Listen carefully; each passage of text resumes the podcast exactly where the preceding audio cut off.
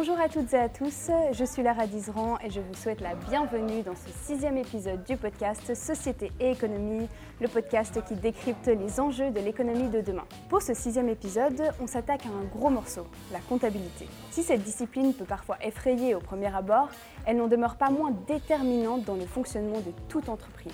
Que cela soit dans les mécanismes de gouvernance, ou dans la gestion comptable traditionnelle, les données comptables sont des sources d'informations nécessaires au bon fonctionnement d'une entreprise. Mais comment donc exploiter des chiffres comptables pour en faire des outils économiques polyvalents et de gouvernance? Pour répondre à cette question, j'ai le plaisir d'accueillir aujourd'hui le professeur Franck Missonnier à ma table. Bonjour professeur, bienvenue. Bonjour. Professeur Missonnier, vous êtes professeur, mais pas que. Vous avez également un titre de CPA canadien, vous êtes donc le comptable professionnel. Vous avez obtenu votre doctorat à l'Université de Genève avant d'être professeur à HEC Montréal, HEC Lausanne ou encore Paris à l'ESSEC. Depuis 2013, vous êtes professeur de comptabilité et d'analyse financière à l'Université de Fribourg. Quant à vos recherches, elles se concentrent sur les normes comptables internationales, la gouvernance d'entreprise et l'analyse financière. Vous allez nous éclairer sur les nombreuses facettes de la comptabilité, professeur, et on commence tout de suite. La comptabilité, professeur, c'est la discipline qui enregistre, organise et présente les informations financières d'une entreprise. Mais quelle est votre définition de la comptabilité? C'est assez simple, c'est un peu la même que vous, hormis que je rajouterais peut-être la mesure. Il n'y a pas seulement l'enregistrement, il y a aussi la mesure. C'est même dans certains pays, vous avez des départements de sciences comptables on parle de science de la mesure. On cherche effectivement à, enregistrer, comptabiliser, calculer, évaluer les transactions d'une organisation. Cette discipline est aussi une science de la mesure. On cherche à mesurer l'ensemble des transactions qui peuvent concerner votre entreprise, organisation. On cherche aussi à valoriser en fait l'ensemble de vos activités. Et ces activités, elles peuvent être dans le secteur public, le secteur privé, donc ça concerne bien sûr les entreprises, mais aussi les associations, des ONG et même les États la Confédération publie des états financiers. Donc j'invite toute personne à aller voir le site de la Confédération, vous aurez des informations très intéressantes. Donc euh, la comptabilité sert à donner des informations sur les états financiers d'une entreprise. Quelles sont euh, les différentes informations qu'on peut finalement tirer d'une analyse comptable? Alors il y a principalement deux types d'informations. En fait on cherche à mesurer deux choses. La performance de votre organisation au sens large, et ça on va le voir au travers de ce qu'on appelle le compte de résultat et aussi la situation financière de votre organisation. Ça, on le voit, on le lit au travers de ce qu'on appelle un bilan. Bien entendu, vous avez d'autres euh, documents comptables, mais je aller plus loin dans la technique, on débordera un peu de euh, cet entretien. Mais vous avez des informations de plus en plus extra-financières. Peut-être qu'on en parlera à la fin de cette, entrevue, euh, notamment sur le développement durable et les risques climatiques. De plus en plus de normes s'intéressent et prennent à bras le corps ces thématiques. Oui, on reviendra en effet sur euh, l'aspect environnemental un petit peu plus tard. Mais pourquoi est-ce essentiel d'utiliser la comptabilité pour s'assurer une bonne gestion d'entreprise? Alors, c'est relatif au point précédent. La performance de votre organisation est un, un élément clé. Comment puis-je continuer à fournir des services et des biens? Comment puis-je en fait continuer mes activités? Donc, quelle est ma performance? Quels sont les coûts que je vais devoir supporter en tant qu'organisation? Coûts au sens large. On parle justement de, développement durable, mais les ressources humaines, le capital, sont des ressources rares.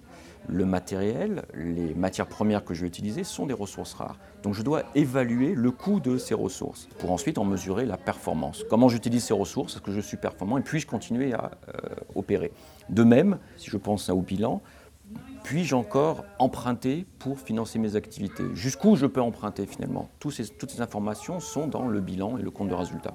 D'accord, alors maintenant qu'on a bien défini euh, notre sujet, peut-être qu'on peut entrer un peu plus dans les détails. Vous avez mentionné plutôt les données comptables, qu'on appelle aussi les états financiers. Quel rôle, professeur, jouent ces données euh, dans les mécanismes de gouvernance de l'entreprise, c'est-à-dire dans les processus de décision? Dans les mécanismes de gouvernance, on peut voir deux aspects ou deux, angles d'attaque. Premièrement, l'équipe dirigeante peut être contrôlée grâce aux documents comptables, du moins leurs activités. L'entreprise, je prends le cas du secteur privé, publie des bilan et compte de résultats, et l'ensemble des apporteurs de capitaux, les actionnaires par exemple, peuvent contrôler la bonne marge de l'entreprise. Au sein de mécanismes plus précis de gouvernance, vous avez par exemple ce qu'on appelle des contrats de rémunération. L'équipe dirigeante, toujours la même, peut avoir une rémunération fixe et puis une part variable qui va reposer sur la performance de l'entreprise. Pourquoi? Parce que certaines équipes dirigeantes peuvent engager des dépenses qui ne sont pas pour le bien de l'entreprise. Par exemple, certaines dépenses somptuaires de présentation, de relations publiques, de, voitures de fonction Ça ne veut pas dire qu'une voiture de fonction n'est pas nécessaire. Mais parfois, il peut y avoir quelques abus. Eh bien, pour motiver l'équipe dirigeante à ne pas dépenser trop finalement, et uniquement dans le bien de l'entreprise, mais vous pouvez avoir des contrats de rémunération qui sont basés sur la performance de l'entreprise, donc sur des résultats euh, purement comptables. On essaye d'associer en fait l'intérêt des uns et des autres, des actionnaires et des, dirigeants. Vous avez un autre mécanisme de gouvernance qui se fait au travers des contrats de prêt. Je suis une banque, je suis prêt à vous prêter un million, mais à condition que je m'assure que votre résultat de vos activités couvre les intérêts, par exemple ou je vous prête un million à condition que l'ensemble de vos actifs, de votre patrimoine, soit suffisant. L'actif servirait de garantie à ce moment-là pour les, emprunts. Donc vous voyez, deux exemples de mécanismes de gouvernance qui reposent sur les états financiers, sur les données comptables. J'ai vraiment l'impression que ces données comptables sont fondamentales, mais je me demande une chose, est-ce qu'on peut réellement se baser sur des chiffres pour prendre des décisions euh, décisives? J'imagine qu'il peut y avoir des billets ou même des erreurs finalement effectivement, il peut y avoir des erreurs. les, données sont rentrées par des, personnes. On peut y avoir des fraudes, effectivement, mais ça, c'est hors du système, en fait. Ce n'est pas lié à la comptabilité. Hormis cela, les états financiers ne présentent pas tout. Par exemple, vous avez le capital humain, la réputation d'une entreprise, le réseau de l'entreprise. Tout ceci, bien que ça crée de la valeur pour l'entreprise, n'apparaît pas au bilan. On pourrait reprocher ça à la comptabilité. Mais puisqu'on parle de responsabilité, justement, la comptabilité est responsable. Quelle valeur donner à ce capital humain Bien que ce soit intrinsèquement un actif pour votre entreprise. Puisque je ne le contrôle pas, ce capital humain, et quelle valeur je peux lui donner, on a trop d'incertitudes. Donc sur tous ces éléments-là, par prudence, et justement par responsabilité, la comptabilité ne les capitalise pas, ne les prend pas en compte au bilan. C'est cela l'une des principales limites, mais c'est plus un problème de prudence, de responsabilité. Mais il me semble qu'on peut aussi se servir justement de ces données comptables en tant que source d'information. Est-ce que vous pouvez un petit peu développer euh, cet aspect-là? Alors, c'est aussi une source d'information, ce n'est pas qu'une aide au contrôle des mécanismes de gouvernance, c'est aussi une source d'information pour, par exemple, valoriser votre entreprise. Si vous êtes coté en bourse ou pas, vous cherchez à valoriser l'entreprise, vous avez déjà ces données. Elles sont pas suffisantes, vous avez beaucoup d'autres informations à prendre en compte, mais au moins, puisqu'elles existent, puisqu'on a des lois qui nous obligent à présenter un bilan, un compte de résultat, autant utiliser ces données et que vous avez un grand nombre d'analystes qui vont utiliser une partie de ces données comptables pour tenter de valoriser votre organisation. Justement, c'est intéressant, on parle de valeur d'entreprise, notamment en bourse. Certaines entreprises manipulent leurs données comptables à leur avantage. Professeur, quelles sont les conséquences de telles pratiques euh, comptables? Alors, puisque le système comptable essaye d'être le plus englobant, d'essayer de, de mesurer l'ensemble de vos activités, de vos transactions. Donc, afin de mieux mesurer vos activités, on laisse une certaine souplesse justement au comptable ou à l'équipe dirigeante qui prend les décisions pour justement s'adapter au mieux aux différentes situations. On ne peut pas tout prévoir. Donc vous avez certaines possibilités de jouer avec les règles comptables. Je ne parle pas de fraude, hein. je, parle simplement de ce qu'on appelle la gestion du résultat. Par exemple, vous avez euh, des stocks de marchandises, elles apparaissent à votre bilan, ça fait partie du patrimoine. Ce stock peut être déprécié si l'on sait que sa valeur de marché est inférieure au coût d'achat. Mais quel est le montant de la dépréciation, de la, baisse de valeur du stock? Pareil pour d'autres actifs, que ce soit des immeubles, des terrains, des créances clients, vous avez une certaine latitude quant à la valorisation la plus précise possible. Et bien là, on peut plus ou moins, selon le besoin de l'équipe dirigeante, euh, jongler avec cette euh, dépréciation. Et ça peut entraîner effectivement un certain biais dans l'analyse du résultat. Le résultat prend en compte certains éléments, certaines dépréciations qui peut-être ne seraient pas nécessaires. Maintenant, ça ne veut pas dire que lorsque l'entreprise fait ce genre de dépréciation, elle manipule il est tout à fait possible que l'entreprise ait besoin, afin de refléter au mieux sa performance et sa situation financière, elle ait besoin de déprécier l'ensemble de ses actifs. Donc c'est très dur d'identifier est-ce que c'est à des fins opportunistes purement ou simplement on cherche à être le plus efficient possible en termes de qualité de l'information. En tout cas, il faut faire attention à ne pas confondre la fraude et la gestion du résultat. Tout à fait.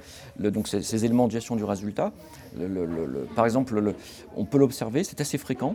Euh, notamment lors de, transactions particulières, de fusion-acquisition ou de rachat d'entreprise par une autre. Euh, récemment, j'ai publié un article avec Cédric Spaditti, un ancien doctorant de l'université, sur le montant de la gestion du résultat lors de fusion-acquisition. On a observé qu'en Europe, en Suisse mais en Europe, les entreprises qui étaient cibles d'une OPA, d'une offre publique d'achat, donc d'un rachat par une autre entreprise, lorsque ces, tentatives d'achat étaient amicales, vous avez deux types de rachats, hostile ou amical, eh bien on s'apercevait que la gestion du résultat était plus importante pour les acquisitions amicales. Amicales, vous pouvez définir? Amicales, c'est-à-dire qu'il est possible que les dirigeants des deux entreprises se soient entendus pour, oui, racheter moi, euh, et j'accepte d'être racheté par votre organisation, peut-être que je garderai mon poste, ou peut-être que c'est pour le bien de l'ensemble des actionnaires, l'ensemble des partenaires de l'entreprise. Donc on accepte le rachat. On ne va pas tout faire pour empêcher la transaction. Eh bien, dans ce cas-là, ce qu'on a pu observer statistiquement, c'est que l'entreprise qui se fait racheter a tendance à justement déprécier ses clients, ses créances clients, ses stocks, certains actifs. En quelque sorte, nettoie son bilan, comme pour justement euh, satisfaire aux attentes de l'acquéreur. Je vous rachète, mais nettoyez la place. Je ne veux pas de mauvaises surprises. Je veux pas que dans les, placards, je découvre finalement que vos stocks ne valaient pas autant que vous, vous avez publié au bilan. Pareil pour certaines, autres immobilisations. Donc finalement, cette pratique n'est pas de l'opportunisme. C'est simplement un simple nettoyage. Et on, on s'est aperçu que finalement que la prime offerte, donc le montant offert pour racheter l'entreprise, était plus élevé lorsqu'il y avait ce nettoyage. Comme si en fait l'acquéreur valorisait, acceptait, voire même, là on n'a pas, pas d'éléments euh, euh, matériels pour le, prouver, mais comme si l'acquéreur acceptait et même demandait cette euh, gestion du résultat de l'entreprise cible, en fait. Je me demandais quand même si cette gestion du résultat, elle, est légale en fait. Est-ce qu'on doit déclarer qu'on va justement nettoyer son bilan ou est-ce qu'on peut le faire de manière tout à fait traditionnelle? Alors, pour une entreprise, vous avez par exemple la nécessité de préparer un résultat fiscal un résultat pour payer vos impôts, bien que la comptabilité ne soit pas faite pour cela. Ce sont les autorités fiscales qui utilisent vos données comptables pour, avec vous, retravailler le résultat pour voir combien d'impôts vous pourrez payer. Donc, vous voyez bien que plus vous dépréciez vos actifs, plus vous baissez la valeur. En comptabilité, on appelle ça une charge. Ça va réduire votre résultat imposable. Ce qui fait que les autorités fiscales vont vous donner une certaine latitude, vous dire jusqu'à tel montant ou tel pourcentage des stocks ou des, des créances clients, on accepte cette dépréciation. Maintenant, les normes comptables, normes comptables suisses ou internationales, euh, ont accepté plus ou moins de dépréciation aussi, sans avoir de compte à rendre aux autorités fiscales, en quelque sorte. Et là, vous avez maintenant, le système fonctionne avec des auditeurs, hein, des fiduciaires qui vont auditer vos comptes et les certifier, accepter ces dépréciations ou pas. Et là, on ne parle pas de fraude. À ne pas confondre. Pas confondre avec la fraude comptable, non. Professeur, parlons un petit peu des enjeux comptables actuels. Quels sont les développements comptables à venir dans le futur? Je dirais qu'il y a trois, trois catégories. Euh, une pour le secteur public, l'autre secteur privé et un autre sur le développement durable au sens large. Dans le secteur privé, les enjeux sont bah, ce dont on parlait au tout début, le capital humain, la réputation, tout ce qui est actif immatériel. Euh, on reste prudent, justement nous sommes responsables en comptabilité, donc on ne prend pas en compte ces valeurs-là. Il n'empêche, on sait que ça crée de la valeur. Vous avez une start-up, parfois c'est une personne qui crée la start-up, qui crée la valeur. Sans elle, il n'y a pas d'entreprise. Et ça, on ne va pas le comptabiliser. Je ne parle pas de son salaire, je parle juste combien, combien valez-vous? Sans vous, est-ce qu'il y aurait cet entretien? Et ce serait possible de, comptabiliser tout ça? Non, pour l'instant, on n'a pas de normes qui nous obligent à le. enfin, on, a, on, a, on, ne peut pas le comptabiliser. Les, les normes ne le permettent pas, par prudence. Mais ça reste malgré tout un enjeu, comment faire pour prendre en compte ces éléments-là? Dans le secteur public, on a aussi des normes, comme je vous disais, allez voir le compte de, la Confédération, de certains cantons ou certaines ONG. Là, la difficulté, c'est que fait-on de certains actifs? Par exemple, les actifs qui n'ont pas de valeur de marché, mais on sait que ça crée de la valeur. Le centre-ville de Fribourg, le centre-ville de Berne, ça attire des touristes. Donc ça crée de la valeur pour la commune ou pour le canton. Comment valorise-t-on ce centre-ville? La cathédrale, combien est-ce qu'elle vaut? La plaine du Grutli, combien est-ce qu'elle vaut Si elle vaut quelque chose, et ainsi de suite. On a ces, difficultés. Je vous rassure, on a des solutions. Les normes comptables du secteur public prennent en compte ces éléments-là. Euh, vous avez aussi dans les ONG, dans les associations, une grande partie du travail qui est fait par des bénévoles. Je suis un donateur, je vais regarder votre compte de résultat, je n'ai pas de salaire, pas de charge. Alors qu'est-ce que vous faites de mon argent Je reviens à l'objectif initial de la comptabilité, l'aide à la décision. Le compte de résultat mesure la performance. Donc, quelle est votre performance? Même si vous ne cherchez pas à faire du bénéfice, ça s'applique encore une fois au secteur public et privé. Comment mesurez-vous vos activités? Quand j'ai des bénévoles, je n'ai pas de salaire. Pourtant, on a quand même malgré tout des, solutions pour prendre en compte malgré tout le coût de ces bénévoles. Vous avez des solutions comptables. Ce sont des exemples de, développement futur pour le secteur public. Maintenant, pour le, au sens large, public ou privé, les développements futurs sont la prise en compte des problèmes de durabilité et de, de risques climatiques. Et vous avez le normalisateur international qui est en train de, préparer deux normes, l'une sur la durabilité des organisations et l'autre sur la gestion des risques climatiques. Et en fait, donc, on va demander aux entreprises, en plus du bilan du compte de résultat, de, fournir un certain nombre d'informations en plus, qu'on appelle un complément euh, aux états financiers. Applicable à toutes les entreprises? Ce sera applicable à toutes les entreprises, celles qui utiliseront ces normes internationales Attention, uniquement celles qui appliqueront ces normes internationales. Donc, on va leur demander de fournir des informations sur quels sont les, mécanismes de gouvernance qui prennent en compte ces risques climatiques, qui prennent en compte les besoins de, ou les risques de durabilité. Par exemple, est-ce que j'ai besoin de ressources rares? Je vous parlais du capital humain, c'est une ressource rare, d'accord? Les prêts sont des ressources rares aussi. Je ne peux, pas avoir autant de prêts que je veux. Euh, mais aussi euh, l'eau des matières premières. Est-ce que je suis dépendant vis-à-vis de ces matières premières? Et si jamais ces matières premières, le coût augmentait ou devenait trop rare, je ne peux plus les utiliser pour des raisons climatiques, des raisons environnementales, alors quel va être l'impact sur mes états financiers?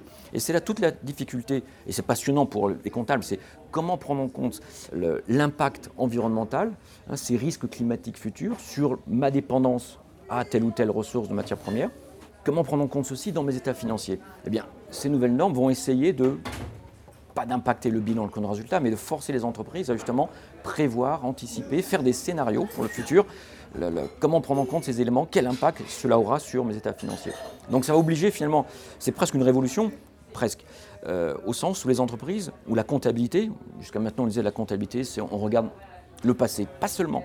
On va devoir prendre en compte de plus en plus des anticipations, quelle va être notre anticipation de telle ou telle dépendance aux ressources, de, aux ressources rares de, l'entreprise ou à différents risques climatiques. À nous de faire ces prévisions. De gros enjeux euh, attendent la comptabilité euh, future. Professeur, un petit mot pour la fin peut-être? Oui, je voudrais rassurer les, futurs étudiants ou étudiants, étudiants actuels on a besoin d'experts dans le domaine de la comptabilité. Et je devrais dire pas le domaine, mais les domaines de la comptabilité. Vous pouvez très bien faire des carrières passionnantes Justement, si vous êtes intéressé par le développement durable, la gestion des risques climatiques, on va avoir besoin de vos expertises. Mais pensez à l'impact que ça peut avoir sur la performance de vos organisations. Donc on a besoin de, bah, talent. on se réjouit en tout cas de, voir les développements de la comptabilité dans le futur. Professeur, merci infiniment d'avoir été avec nous. Merci aussi, merci beaucoup. Merci à vous toutes et tous de nous avoir suivis. On se retrouve très prochainement pour un nouvel épisode et jusque-là, prenez soin de vous. Au revoir.